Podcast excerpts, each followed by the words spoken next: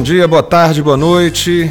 Esse é o episódio número 5 do nosso podcast Papo de Cabeça. Eu sou Felipe Araújo, estou aqui ao lado dos meus amigos Maurição Lima, Roberto Maciel. A gente tem na técnica o nosso companheiro Rony Rocha. Vamos para mais um episódio do nosso intrépido, da nossa intrépida trincheira digital, para repercutir o noticiário político, o noticiário esportivo, o noticiário cultural. E a gente começa o nosso episódio, esse episódio número 5, falando, é, é, com, é, exercendo o nosso esporte favorito, que é criticar o Bolsonaro. Aliás, a pessoa que se dedicar a esse esporte vai sair exausto, né? Tamanha a incompetência e a inapetência do cidadão para exercer o cargo que está exercendo. E na semana passada, o, a região norte de Minas, o nordeste de Minas e o sul da Bahia foram duramente atingidos por por fortes chuvas, com muitos desabrigados, infelizmente aí mais de uma dezena de mortos. E no domingo pela manhã o Bolsonaro foi visitar a, a, a região. Né? E, e, aí eu acho, vou começar perguntando isso aqui aos meus amigos. Eu, a leitura que eu fiz foi que aquela, aquele episódio foi o supra-sumo do bolsonarismo ali, porque você teve ali ataques à imprensa, você teve oportunismo político, porque o Bolsonaro fez carreata, fez comício no meio da tragédia, insensibilidade humana, que é típica dele. Né? Enfim, eu acho que aquele, aquele episódio resumiu bem o que é esse suprassumo do bolsonarismo. Como diria o nosso saudoso amigo Neno Cavalcante, Bolsonaro, por que, é que você é assim? Responda aí, Maurício, por gentileza.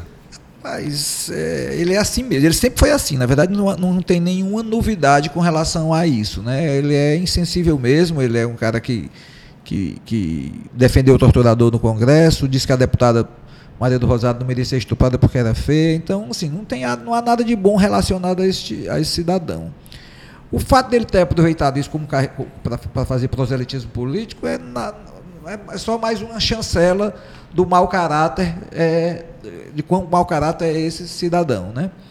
É, aí eu, só, queria só fazer um contraponto, é, que enquanto ele estava fazendo as carreatas lá, é, com, com, duas atitudes de, de, vindas de uma aldeia indígena Pataxó, que ficou, que ficou é, ilhada, né?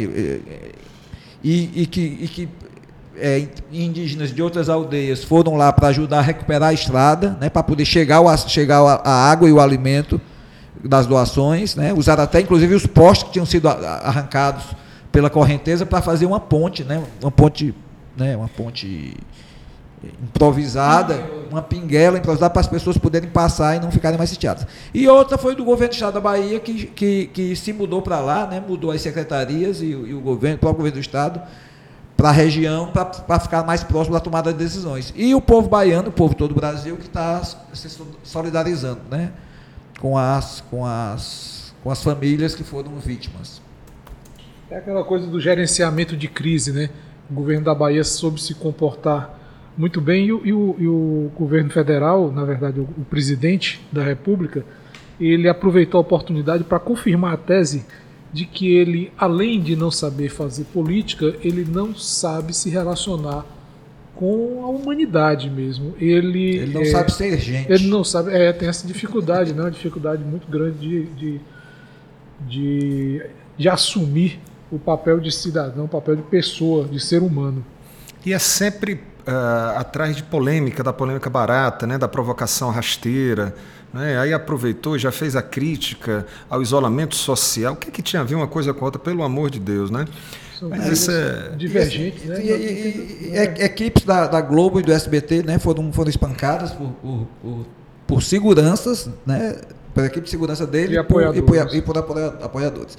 E também não é nenhuma novidade. Né? Eu, eu recordo né, que, que no jornal, um, uma repórter e um fotógrafo do jornal o Povo, um repórter fotográfico e uma repórter, no dia da, da vitória do Bolsonaro, eles, eles não foram linchados por aqui em Fortaleza pela intervenção dos, dos, dos seguranças do, do, do senador Eduardo Girão.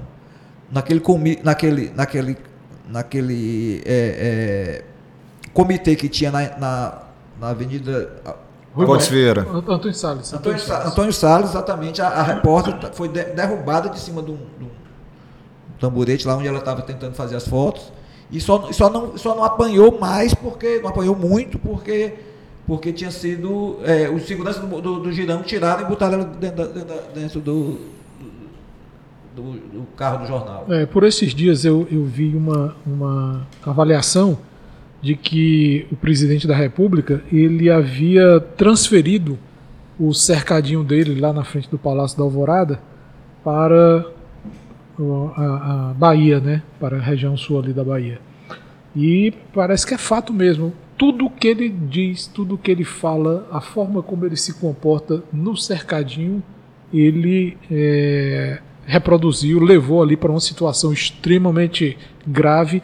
O que na verdade, assim, ele, ele, ele não está destoando do que ele é, do, da, da marca dele, até porque a gente tem um país com 607 mil mortes causadas pela, pela Covid-19, pelo coronavírus, e o presidente da República continua se insurgindo contra os mais elementares conceitos de saúde, de imunização, que são da vacina, que é o, o, o, isolamento social, o distanciamento, o afastamento das pessoas, no sentido de preservar a saúde da vida das pessoas e ele continua batendo muito firme, criando bastante, muitos obstáculos para se ter efetivada uma, uma, é, uma política, uma política nacional de controle e de combate ao coronavírus, à pandemia. A gente lembra também, o Maurição e, e Felipe, que o Ministério da Saúde ele sofreu agora, pelo menos eles estão dizendo que sofreu dois ataques de hackers e ninguém sabe exatamente como é que isso se procedeu, quais foram as brechas, quais foram, quais foram as janelas que esses caras aproveitaram, as janelas virtuais, para entrar no sistema do, do, do SUS e acabaram atrapalhando, ou acabou se atrapalhando todo um, um, uma possibilidade. Aí a gente vê também o, o, o, o ministro Luiz Roberto Barroso tendo que é, determinar que o Brasil passe a cobrar o passaporte vacinal dos, dos, de, dos, dos turistas, das pessoas, dos viajantes que chegam de outros países, algo que é, então, como eu disse, elementar, é básico em qualquer política que seja é, consequente, racional e re responsável nesse sentido, né? É, o, é, esse episódio eu falei que era o supra-sumo do bolsonarismo, porque evidencia que o bolsonarismo, para além do Bolsonaro, né? É, é, ano que vem, se Deus quiser, a gente vai tirar o Bolsonaro do, do Palácio do Planalto. Mas o bolsonarismo, infelizmente, ele vai persistir. Falar nisso, tem pesquisa aí, né? Exatamente. Vamos já passar aqui para a pesquisa, mas mostra essa inadequação do bolsonarismo ao ambiente democrático. Essa é a grande questão, a meu juízo, porque eh, seja a imprensa, seja a, a, Corte Superior, seja as instituições de justiça, seja a universidade, seja a ciência, ou seja, todas, todas as instituições, todas as forças né, que constroem um ambiente democrático, elas são sempre muito é, a, a, atacadas pelo Bolsonaro e pelo bolsonarismo. Enfim, a gente vai ter um trabalhozão grande para tirar o bolsonarismo da, do, do, país. Mas vamos. Incompatibilidade de gênios, né? Exatamente. Eles são incompatíveis Exatamente. Com, com, a democracia. O gênio autoritário não, não bate com o gênio democrático, não é verdade? É... Bom, o Maurição bem lembrou, saiu agora. Nós estamos gravando aqui na noite de terça-feira, dia 14 de dezembro, mas acabou de sair aqui a nova pesquisa do IPEC, que é o instituto que né, substituiu o, o, o IBOP, por assim dizer, e traz, traz números interessantes da corrida da corrida presidencial de 2022. São dois cenários que a pesquisa traz. A pesquisa é, ouviu 2.002 pessoas em 144 municípios, margem de erro de dois pontos para mais ou para menos. No primeiro cenário, com uma quantidade maior de candidatos, a gente tem o Lula com 48%, Jair Bolsonaro com 21%, Sérgio Moro eh, também começou a estancar aí, começou a ficar parado nessa faixa de 6%, ele agora aparece com 6%.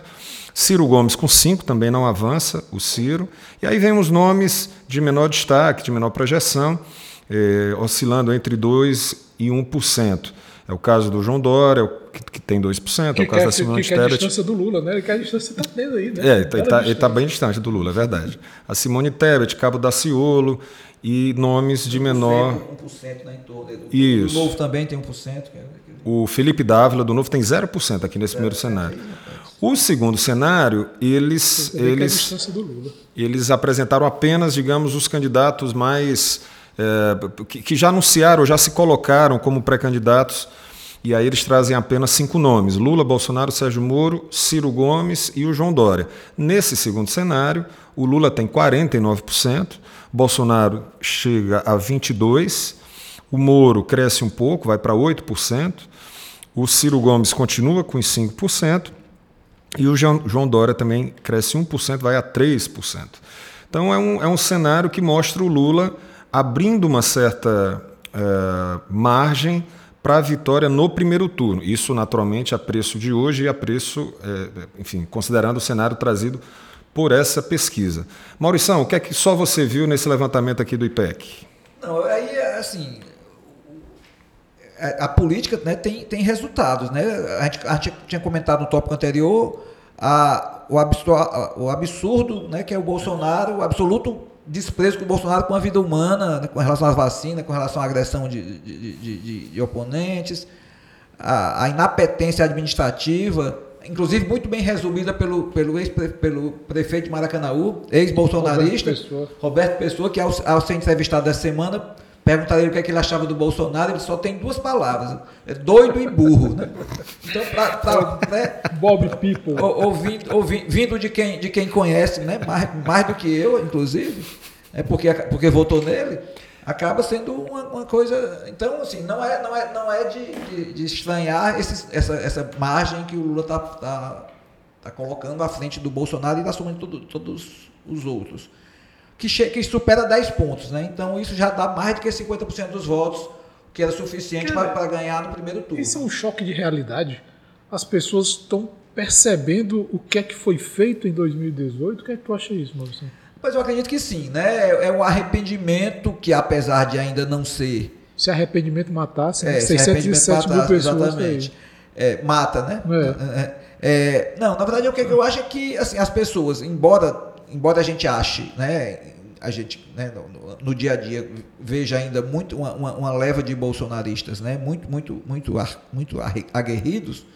Eu acho que um- uma, uma, uma porção do eleitorado que não a gente não consegue captar, né? A gente, eu digo assim, a, a bolha da esquerda, né? Que a gente que a gente frequenta, é, conseguiu já, já, já, já, já estabeleceu, né? a- a- o voto já, já voltou pro, pro- a fazer parte do, do eleitorado que tinha sido conquistado por Lula e Dilma nos mandatos anteriores. Né? Eu acredito que há- já, já houve a, a volta do pessoal que, que, que, que se desencantou com o PT e foi ao bolsonarismo e voltou, só que voltou sem fazer ruído, né? sem fazer Sem bater a porta. sem bater a porta, sem, sem, sem, sem, sem fazer grande estardalhaço, tá apenas votando. Né? Não está usando bandeira, não está não, não, não tá usando bandeira do PT, não está usando bandeira do Lula, mas mas está votando, né? Está tá votando. Pois é, aí tem um ponto interessante, Maurício e Felipe, que eu acho também, é que está aparentando que o Lula se transformou numa, num fenômeno planetário. Isso é algo global. É é uma- é uma questão que superou as fronteiras nacionais. A gente vê a recepção que ele teve no, no- na França, na Bélgica, naquela turnê europeia que ele cumpriu. E agora a gente tem também o caso da Argentina. Né, uma multidão de quase 200 mil pessoas ver na, Lula. Icônica, na icônica Plaza de Maio, as pessoas aplaudindo o Lula e, e- e pedindo que o Lula voltasse. Isso as pessoas na Argentina. O, o Lula, ao, ao que eu saiba, não é candidato ainda É, inclu- na inclusive, Argentina. foi usado para reforçar a popularidade do governo lá, né? Pois é, e ainda tem. E ainda Ele, tem ele foi, ele foi para dar uma força na popularidade do governo que estava um pouco abalada, né? A economia da Argentina está muito ruim. Não sei, não, não sei comparar a Argentina, a, a economia argentina com a economia do Brasil, mas está muito ruim. A situação está tá bem apertada e isso aí é lógico que tem os impactos políticos. E o Lula foi lá dar uma, uma inclusive ele de certa forma retribuiu a atenção do Alberto Fernandes, que é o presidente da Argentina, que quando ele ainda era eh, candidato à presidência, Cristina Kirchner como, como vice, o Lula preso em Curitiba por ordem do, do juiz Sérgio Moro. E Juiz do, ladrão. Do juiz ladrão Sérgio Moro. Sérgio Moro diz que é o, que é um- é é o Bolsonaro de banho tomado, né, de, de dente escovado. Sabe usar garfo e faca. É, então ele, ele foi lá visitar o Lula, se manifestou favorável ao Lula, disse que estava vendo uma deformação da lei, da justiça, e o Lula meio que retribuiu agora, junto com o Mujica, Mujica, ex-presidente Pepe Mujica, José Mujica, presidente, ex-presidente do Uruguai, é, estiveram lá e fizeram uma grande manifestação que é uma, uma manifestação é, é, latino-americana, na verdade, muito mais do que simplesmente argentina, muito mais do que simplesmente brasileira, muito mais do que simplesmente é, é sul-americana. Né? É a ursal dos pesadelos da, da, direita. É a ursal encarnada. É verdade. Maurição, e como é que você observa essa rejeição do Bolsonaro chegando a 55%? É outro dado importante que a pesquisa traz. É pouco, né?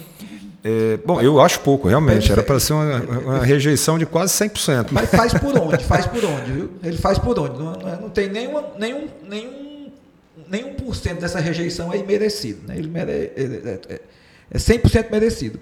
Na verdade, assim, é, com, ele, ele, apostou, o Bolsonaro apostou que, que as. A, que o, o, o, medo da vacina ou, ou, ou a necessidade do, do, convívio, do, do, convívio, social fosse mais importante do que o medo da, da, da, da morte. Da, da morte, o medo da morte. Né? Então, é, ele, ele estabeleceu teses absurdas para justificar que as pessoas não deviam se vacinar. As pessoas aderiram à vacinação né, em peso, né, apesar da, da campanha ostensiva que Bolsonaro fez contra a vacinação, a população aderiu à vacinação, né, a vacinação, mais de dois terços da população aprova a vacinação, hoje o Brasil está caminhando para, para um, um índice próximo a 80% de, de, de, de, de, vacinação. Eu já tomei, inclusive, a minha terceira dose. Eu né? também. Aí, aí, aí, a minha será em janeiro. Pronto, agendada para janeiro. Então, então assim, é, é, é, novinho, né? É novinho, você vai tomar em janeiro, macho. É, ué, tem 17 anos.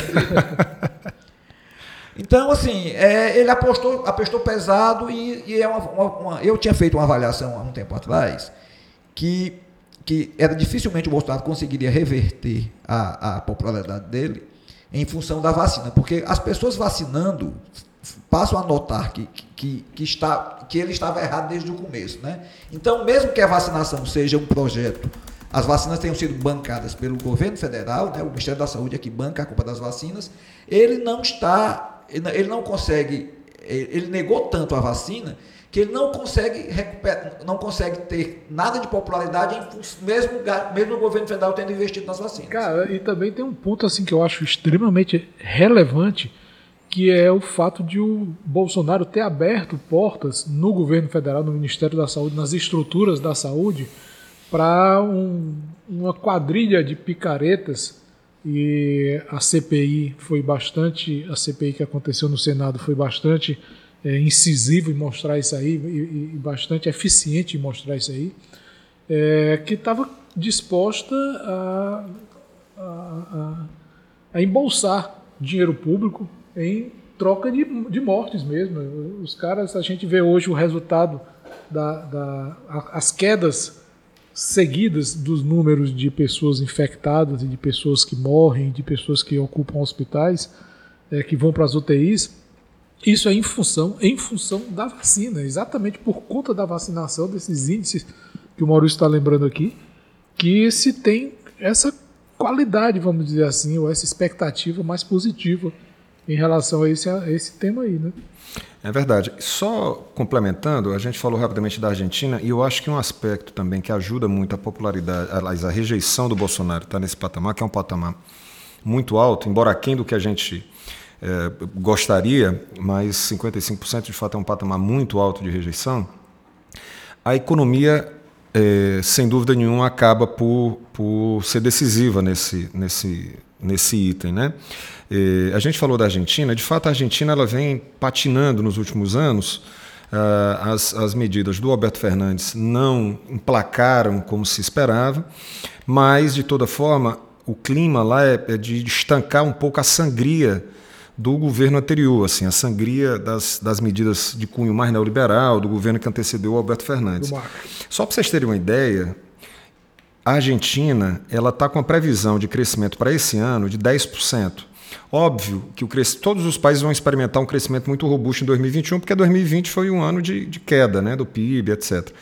Mas a perspectiva deles é de um crescimento de 10%, enquanto o nosso, a nossa previsão é de um crescimento em torno de 5%. Então, eles vão crescer o dobro. E a previsão para 2022 de PIB na Argentina é de 4%. E aqui já se fala em torno de 1%, 0,8% e tal, e tal, e tal. O, a, a pressão inflacionária lá é uma realidade. No, agora, aqui no Brasil, no último domingo, não sei se vocês tiveram a oportunidade de assistir uma entrevista do Paulo Guedes ao programa lá da Band, o Jogo, jogo Aberto, né? Bom, me perdoe, me escapou agora o nome do, do programa. Rapaz, é inacreditável o cinismo daquele cara. é inacreditável. Quando, quando, ele disse que a, o crescimento em V acabou não, já. É, não, ele disse que nunca tinha, é, nunca tinha falado em relação a crescimento em V. O pessoal até estava brincando. Não, agora é crescimento na forma de uma raiz quadrada, não sei o quê, não sei o quê. Cara, o Copom lançou um relatório na sexta, já falando de desancoragem inflacionária para 2021. Meu amigo, isso aí é o caos fiscal chegando. E o Paulo Guedes achando que está tudo bem, que vamos lá e tal, e tal, e tal. Então, só para fechar, eu acho que a situação na Argentina, de fato, segue difícil, segue uma situação delicada do ponto de vista da economia, mas aqui a nossa economia está indo para o ralo graças a essa mistura absurda de incompetência, delírio e, e burrice dessa dupla. É, o, tá o, o posto Ipiranga entrou para desmontar o Estado e ganhar dinheiro. É, Exatamente. Isso só está ruim para quem não tem dinheiro em paraíso fiscal. Né? Exatamente. Né? Por Ou isso seja, que ele coloca o nós, dinheirinho dele. Exatamente. Todos nós brasileiros. Por falar em dinheiro, é, nessa semana o Tribunal de Justiça, a Secretaria da Fazenda e a Procuradoria-Geral do Estado iniciaram um mutirão para recuperar débitos fiscais do Estado. É, a coisa tem se dado de uma forma rápida e eficiente, mas a gente fica pensando se essa mesma agilidade, essa mesma eficiência é, se dariam se a questão fosse para assegurar direitos sociais e agilidade de alguns serviços. É isso mesmo, Roberto? Como é que você tem acompanhado aí essa, esse multirão? Cara, a gente sabe de pessoas que têm questões que estão rolando na, na, na no judiciário cearense há mais de 25 anos. A gente sabe que tem pessoas que. Aí a gente vai lembrar dos casos de precatórios, que é outro arrastado também, é outro problema grave, né?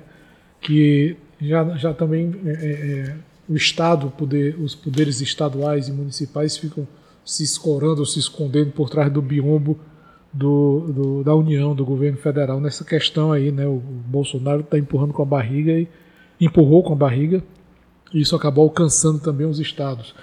A gente sabe de é, situações é, fiscais que não têm, vamos dizer assim, não são exatamente é, claras ou não são exatamente esclarecidas pelos poderes públicos e assim mesmo são colocadas para o cidadão. Para arrecadar um leão, para distribuir os empurrão. É, um, é, um, é um, tchutchuca. É exatamente isso que acontece. E é exatamente, eu acho que é, exatamente esse o ponto que tem que se observar. Essa agilidade, essa rapidez com que eles agem, com que os órgãos públicos, o, o governo do Estado, a Secretaria da Fazenda, Procuradoria Geral é, e o Poder Judiciário, é, a forma como eles agem com tanta rapidez, com tanta eficiência para viabilizar a receita, o que é correto, o que é adequado, é, deveria ser reproduzido, ou poderia ser reproduzido também, ou deveria haver essa cobrança do cidadão nos serviços que são prestados. Eu acho que isso é fundamental, eu acho que é, que é, que é um ponto que precisa ser discutido e muito bem discutido. Perfeito. E eu acho que a gente também precisa discutir essa, esses dogmas eh, do, do, chamado da, da, da, ortodoxia fiscal, né? Ou seja, é como se o Estado funcionasse apenas para alcançar essa ortodoxia fiscal, como os economistas chamam, e não a vida real das pessoas. Né? A gente não consegue traduzir essas políticas econômicas né, em medidas concretas, enfim. É, é isso. Bom, ainda que no cenário local, a gente tem essa. Nossa, a gente está a gente tá muito, nós estamos muito lascado mesmo, cara. A gente, a gente a, Câmara Municipal de Fortaleza está às voltas com o debate, a meu ver, medieval, que trata da obrigatoriedade do passaporte da vacina na capital, incluindo os prédios públicos. o prefeito José Sarto enviou um projeto de lei para a Câmara que hoje, nessa, nesta terça-feira, dia 14, suspendeu a análise do projeto, só vai retomar a análise no ano que vem, em fevereiro, quando são retomados os trabalhos legislativos. A questão é: existe uma bancada fundamentalista, uma bancada bolsonarista, que zoadenta, é zoadenta, é pequena, mas é barulhenta, e que é anti-vacina. Né? Essa, é, e me preocupa porque esse tipo de manobra, eles estão cantando como vitória, essa suspensão da, da análise do projeto. Eles promoveram recentemente uma audiência pública em que fizeram críticas à, questão do passaporte da vacina.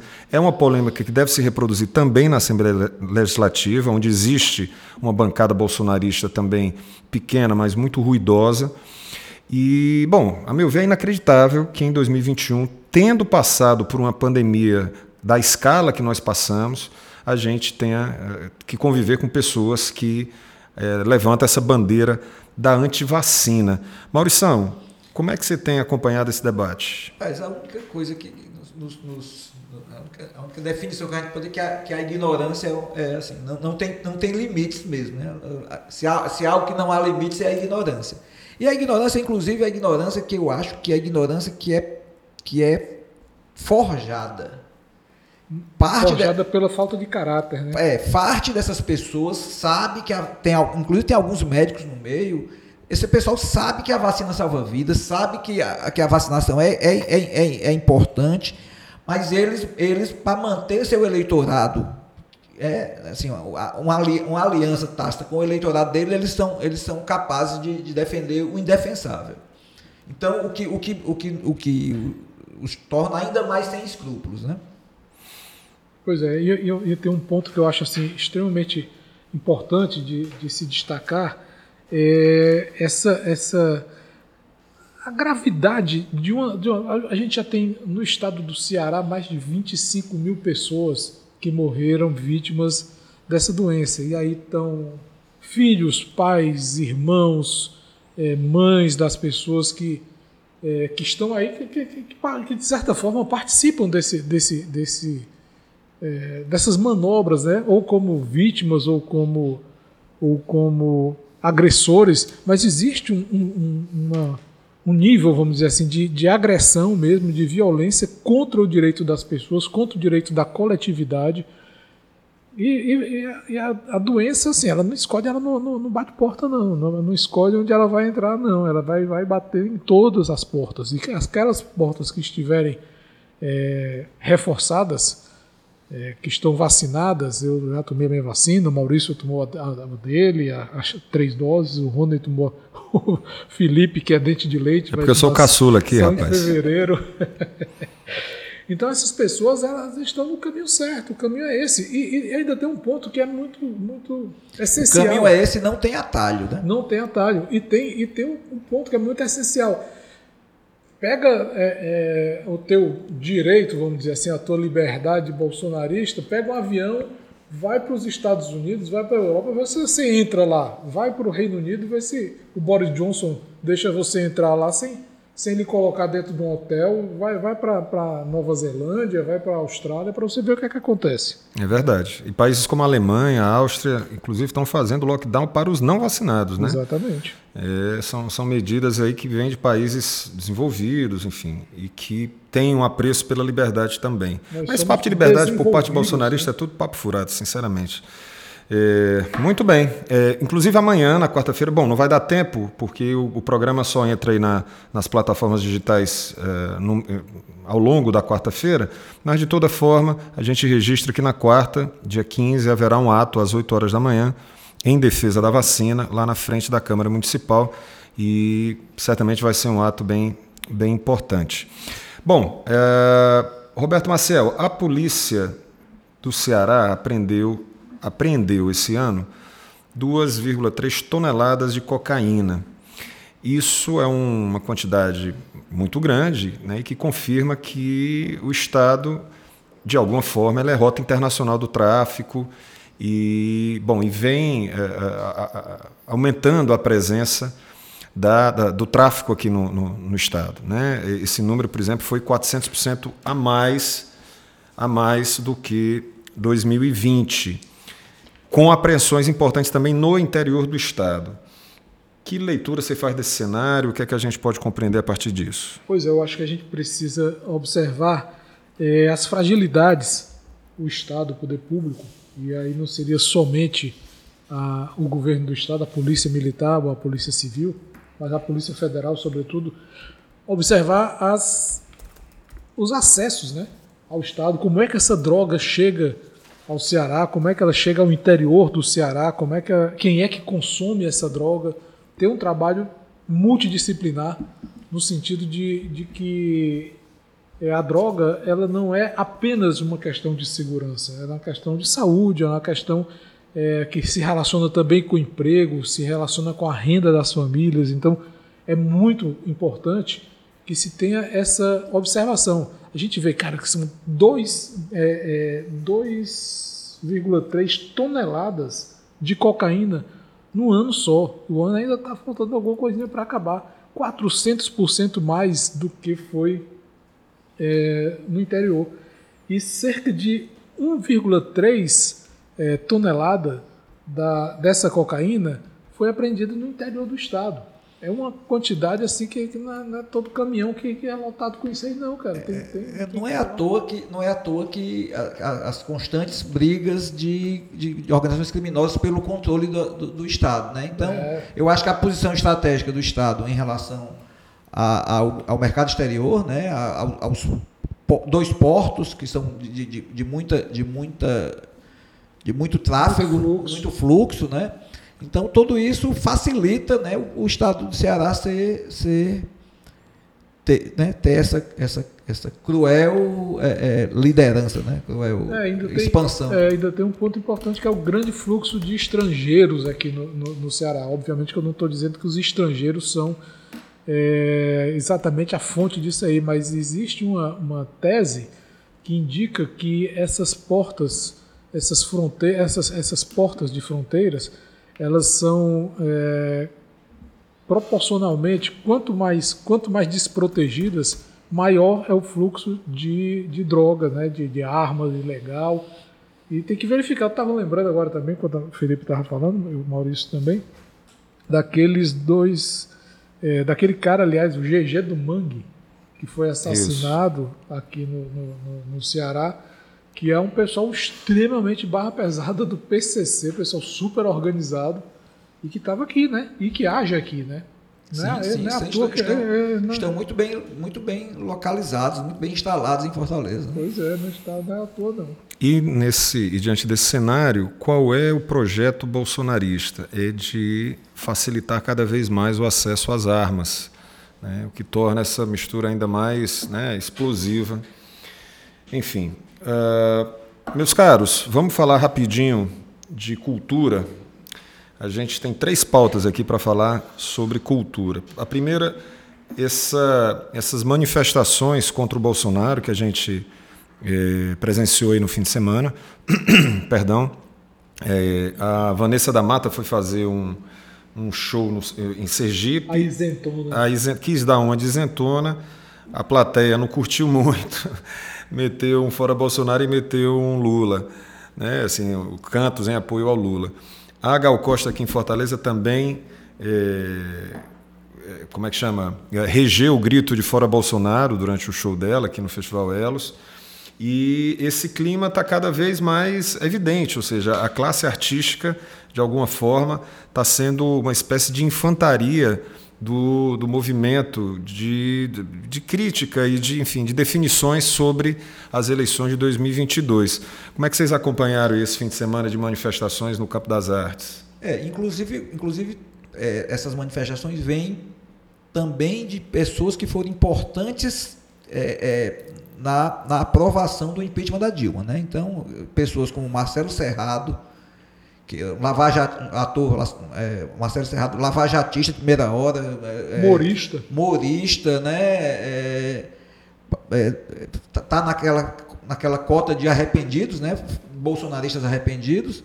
E hoje já disse que primeiro, segundo e terceira via são o Lula. Né? É. Ele só quer, só quer o Lula, é o Lula, é o Lula só e nada mais. E tem, e tem uma coisa interessante, a reação, a reação da bolha de esquerda é, a esse tipo de coisa. O pessoal está acolhendo, não está questionando, não está questionando muito, está tá, tá arrependido. Pode É, vol- Dá só um rodízio, de, um rodízio de chulipa e pronto. É, pronto, um Nescau, né?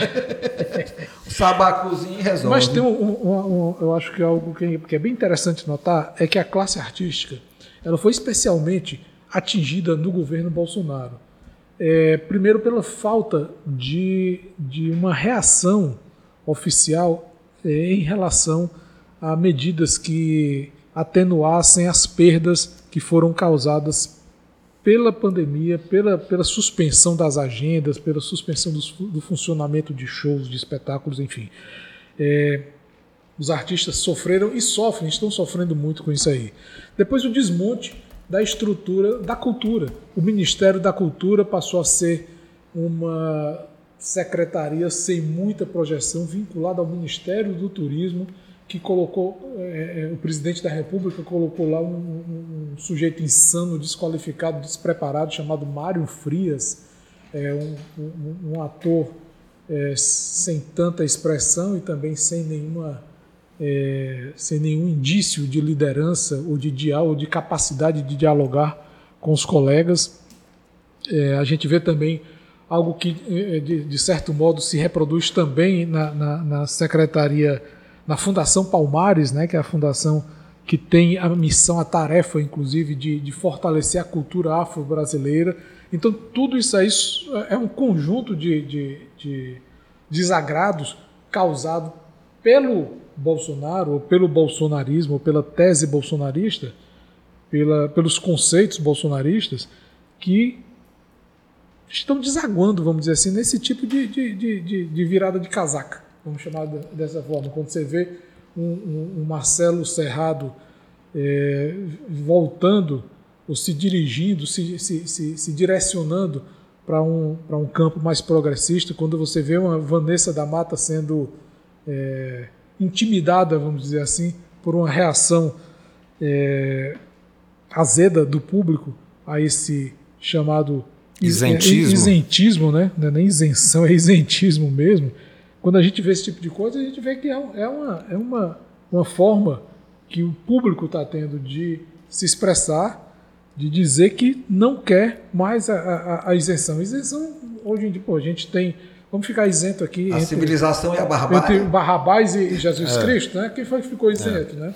É verdade. Na verdade, eu acho que tende a se intensificar, viu, pessoal? Isso, isso vai acontecer isso cada vez mais frequente e com mais intensidade. É uma pena que o carnaval não vai acontecer, ou pelo menos grande parte dos carnavais não acontecerão na proporção né, tradicional que havia, porque o carnaval seria uma grande caixa de ressonância desse movimento, Maurício, é verdade. É, certamente, certamente seria. Isso aí é. é- é o- a irreverência do carnaval certamente seria uma- uma- um combustível suficiente, seria um cenário ideal para aumentar essa, essa rejeição. É verdade. Bom, a outra pauta de cultura, a segunda pauta de cultura que eu traria, na verdade é uma pauta meio de cultura e meio de segurança pública. É, o cantor Avili Vini foi preso por ameaçar ex-companheira e isso ganhou muito destaque na, na- na imprensa, nas redes sociais, enfim. Eu particularmente conheci esse rapaz através desse noticiário e, enfim. Ah, mas tem um, um levantamento que o pessoal do blog Escrivaninha que é do nosso colega Ricardo Moura, que também é jornalista, trabalhou conosco lá no Jornal Povo, ele fez um levantamento a partir de dados da Secretaria de Segurança Pública. Foram, de janeiro a novembro desse ano, foram 17.194 ocorrências de crimes da Lei Maria da Penha, segundo os dados da Secretaria de Segurança Pública. E aí ele fez o cálculo, diz que equivale a dois casos de violência contra a mulher a cada hora no Estado. E aí, bom, isso dialoga com um noticiário envolvendo o cantor Avili Vini. Maurição, você é um grande fã do Avili Vini? Rapaz, Avini Vini, perdão, Avini é, Vini. Muito prazer, viu? Muito prazer. Com muito desprazer. Rapaz, eu, eu tinha. Assim, eu, não- eu tenho umas caras, tem umas, eu acho que a gente vive numa bolha muito. Cara, é muito sólido, né? Essa, Rapaz, as paredes é dessa nossa bolha tinha são ouvido sólidas. falar da existência desse rapaz. Não, né? eu ouvi falar do Avili Vini. Avili? Avini, com N, Avini, isso. Vili, Vili, Vini. Avini Vini, isso. Quando teve o episódio dele ter chupado uma música do James Blunt, daquele, daquele inglês. É, essa música dele que está fazendo Bem, muito um sucesso, disse do cachorro. ele e E chupado. ele, ele teve que colocar, teve que colocar o cara como coautor da música. A música, os caras conseguiram é, se juntar seis para fazer, para copiar a música do, do, do, James Blunt, e tiveram agora de acrescentar, então são sete pessoas para dividir o que essa uma, música uma, rende. Uma, convenção do condomínio. É, pois é. Isso aí dá. Perfeito. Eh, meus caros, então, fechando aqui a parte de cultura, essa é, é uma notícia que a gente não gostaria de repercutir, que foi a morte do nosso querido monarco no último sábado. Monarco faleceu aos 88 anos, já vinha enfrentando uma série de problemas de saúde, uma série de limitações em função de problemas de saúde. Presidente de honra da Portela, é, e eu diria que era a maior consciência do samba, consciência é, viva do samba, né? Até Cara, então. E salvo alguma leseira minha, eu não vi nenhuma manifestação do Palácio do Planalto ou da Secretaria da Cultura não, isso aí não. em relação a esse é. fato. A, ainda esse, bem que não tem. Ainda bem que não porque teve. se tivesse, seria assim, bem feito. É. a única coisa que eles poderiam dizer com relação à morte do monarca seria isso. Porque é. esque, esque, é, esperar algum, é, algum não, gesto nobre eh, que faça algum sentido daquele povo que está lá, não tem o menor sentido. Não, não, não, se deve, não se deve esperar absolutamente nada deles. Eu me lembro que a única vez que eu vi que eu vi alguma coisa, talvez eu, talvez, eu, eu, eu corro o risco de estar tá, de tá sendo injusto, mas alguma manifestação foi quando morreu um, um rapaz chamado MC Reaça. Foi, e o Bolsonaro foi, foi. disse que era um dia muito triste para a cultura e para a arte é. do Brasil. É verdade.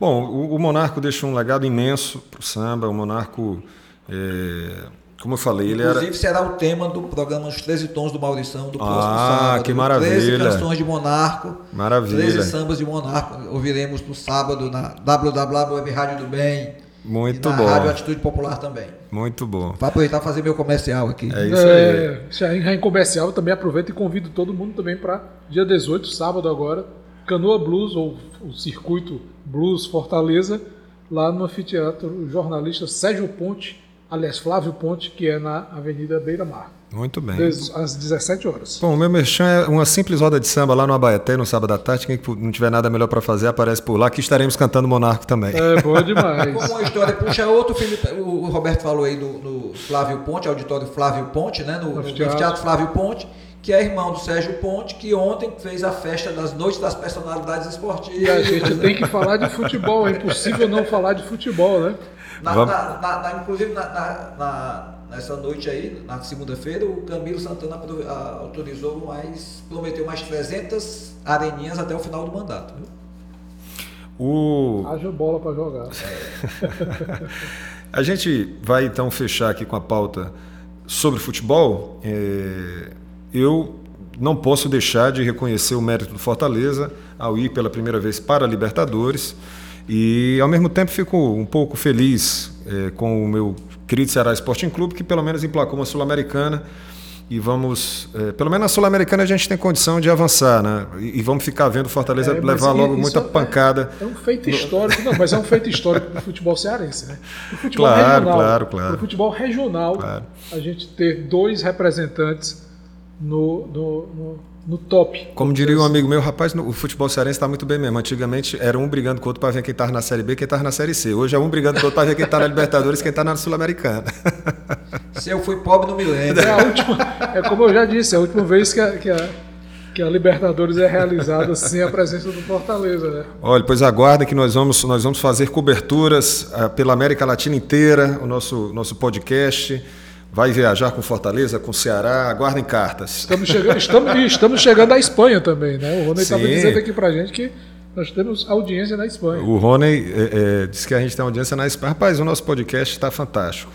Meus caros, é isso. Muito, muito obrigado pela audiência. Vamos fazer o destaque final. Maurição, qual o seu destaque final? Roberto, para a gente encerrar esse quinto episódio do nosso podcast Papo de Cabeça. Não, é só, é só eu tô com o coração em júbilo, bonito coração em júbilo, pelo resultado dessa pesquisa aí. O Lula 48, 49%, que coisa maravilhosa. Eu não ia nem tomar uma cerveja hoje, mas só por causa disso eu vou tomar. Pois é, não, e, e é interessante a gente ver que esse tipo. Não é só porque a gente está dentro dessa bolha da esquerda ou uma bolha progressista, não mas a gente vê a, esperança das pessoas sendo retomada. Eu acho que é, meu coração também fica em júbilo. então, essa, essa, jubilosidade é capaz da gente tomar mais junto, Maurício. Muito bom. E eu fecho só dizendo: vacinem-se, não embarque nesse papo furado dessa turma anti-vacina. Ali é uma turma formada por incautos, a grande maioria, mas por grandes canalhas. Então não embarquem nessa, não. Tá? Vacinem-se. Juízo. Meus caros, esse foi o quinto episódio do nosso podcast Papo de Cabeça.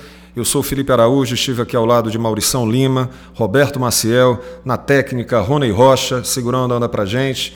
Muito obrigado pela audiência. Nos vemos na semana que vem. Até mais. E tem um capivariando do, do nosso e, e, e sim, Rocha, o tema né? capivariando do Pantico Rocha. É isso aí. Até Grande a próxima, abraço, pessoal. Um beijão e até o próximo. Falou, pessoal. Até mais.